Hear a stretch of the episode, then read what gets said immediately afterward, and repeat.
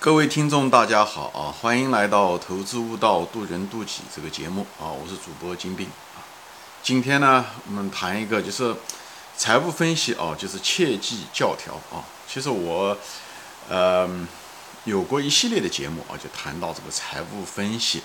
呃，很多人把这个财务分析作为好像是投资的最关键的啊。我已经说过很多次，财务分析只是给这个企业过滤啊，就是过滤掉坏的企业，或者是。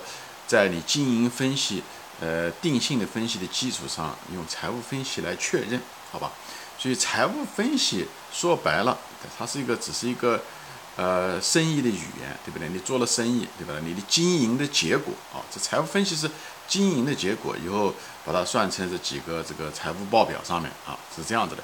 所以不要把财务分析作为一个好像是一个秘密武器一样的，它不是啊，它只是一个。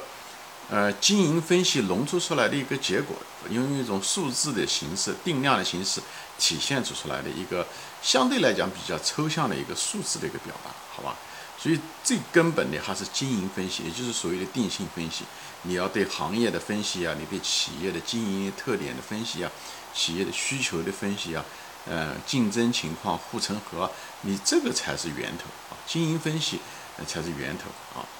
嗯，才是根本啊！财务分析只是经营分析的这个结果，财务是经营的结果的一种反应嘛？好吧，所以我在这地方就是再呃说一遍啊，这个所以大家不要犯那种我讲讲过很多次那种赠人买履的那种错误啊！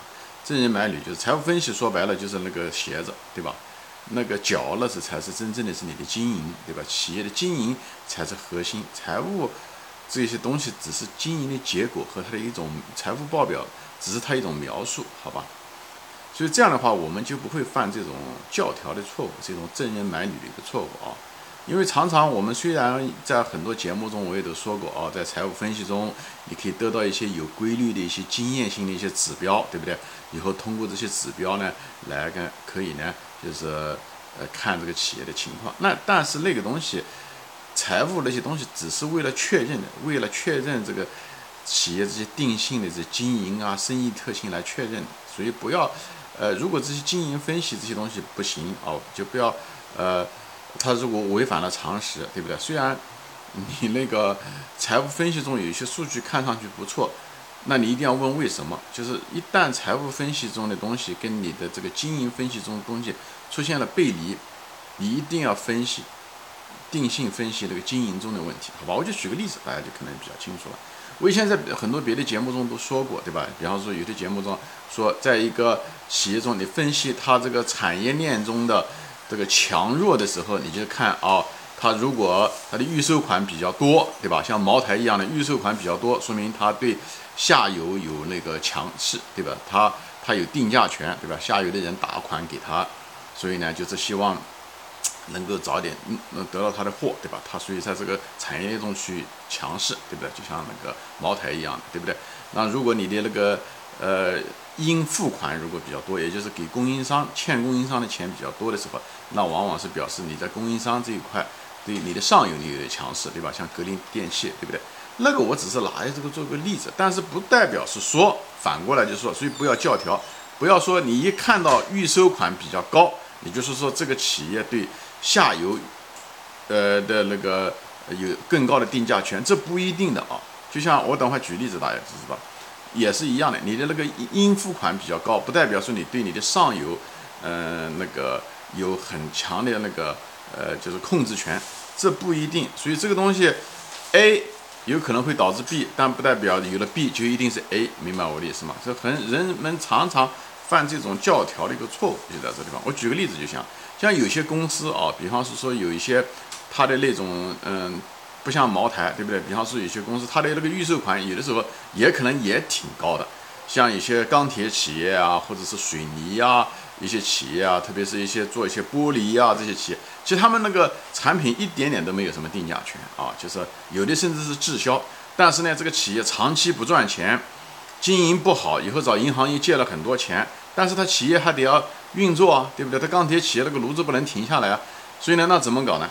所以他又需要钱，银行又不贷款给他们，因为他借的银行钱借的太多了，他怎么弄呢？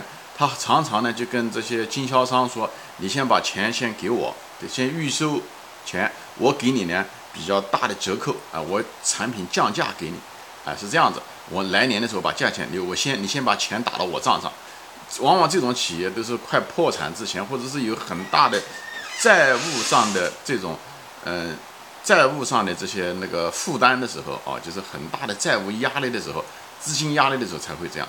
他跟供销商嗯供应商他常常也会产生这样的情况，比方说供应商。啊，对吧？他他需要货，对不对？但是他又没有钱，他就说欠了供应商的钱，他宁愿呃付供应商说高一点的价格，呃是先欠着。那供应商呢，有的时候也会把东西，嗯，先呃先付给他，先把东西货先给他，只要你出的价钱更高一点嘛，他有的时候也会。所以这种企业往往他是经营非常糟糕，以后负债率其实挺高的，以后经营不好。但是呢，它资金流出现了问题，所以常常就欠两边的账，上游欠供应商的账，下游欠预收的那个呃下游下游的账，就两边都欠。但是表面上看上去呢，预收款很高，应付款也很高，对不对？所以这时候把大家不要把它当成茅台和格力了。所以在这个地方就是就是举这个例子，就在这个地方，往往这种企业很可能在破产之前的呃那个症状啊。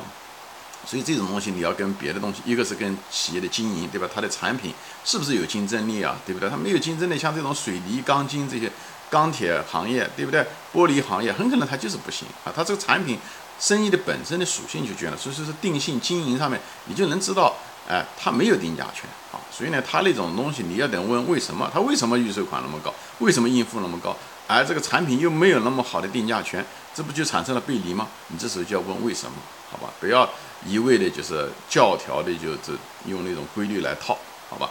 那么这时候呢，还有另外呢，就得交叉的分析。比方说看它的毛利率啊，对不对？如果它的毛利率很高，那像茅台一样的，那说明它确实是有定价权啊，或者是毛利率至少不减少，对不对？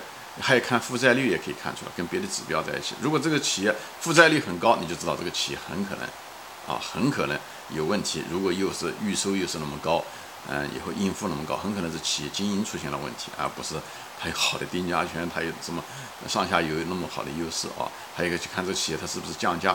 如果是企业不断的在降价，以后预收又拿了这么多，很可能 就是，啊，嗯，降价来找呃下面的下游给他融资啊，就是让他先收得到预收啊，就是这么一回事情。啊，行，我今天就是分享到这里，就是主要的是说财务分析啊，不要过于教条，要跟经营分析要在一起。财务分析只是个果，经营分析才是因，定性分析才是因。以后呢，还有一个财务分析，不要通过某一个单个的指标啊，以后就拿经验的那些东西规律，所谓的规律来教条的套，不要来真人买履式的套，而是应该交叉跟毛利率啊，跟负债率啊，对不对？跟是否降价等等这些经营方面的东西。要相互来确认，看看有没有背离。如果有背离，也就是说有冲突，这时候一定要去挖掘背后的原因啊！你如果不挖掘教条，那么你投资选错了公司，选错了股票，你都是别怪别人啊，别怪公司，嗯，做账做假，或者是有庄家等等这些东西都都出来了，好吧？所以就跟大家说一下，就是在认知上面的时候，哎，不要犯教条错误啊！要知道什么是因，什么是果。以后呢，要交叉，嗯，多种指标分析，以后再跟经营本身的定性分析、生意的分析、需求供给这方面、竞争、护城河等等这方面交叉分析。这样的话，你得出来的结论就是，如果他们之间互相符合、互相确认，那很可能这是个好公司；否则的话，你很可能是看错了公司，看走了眼，好吧？行，今天就说到这里啊，谢谢大家收看，我们下次再见，欢迎转发。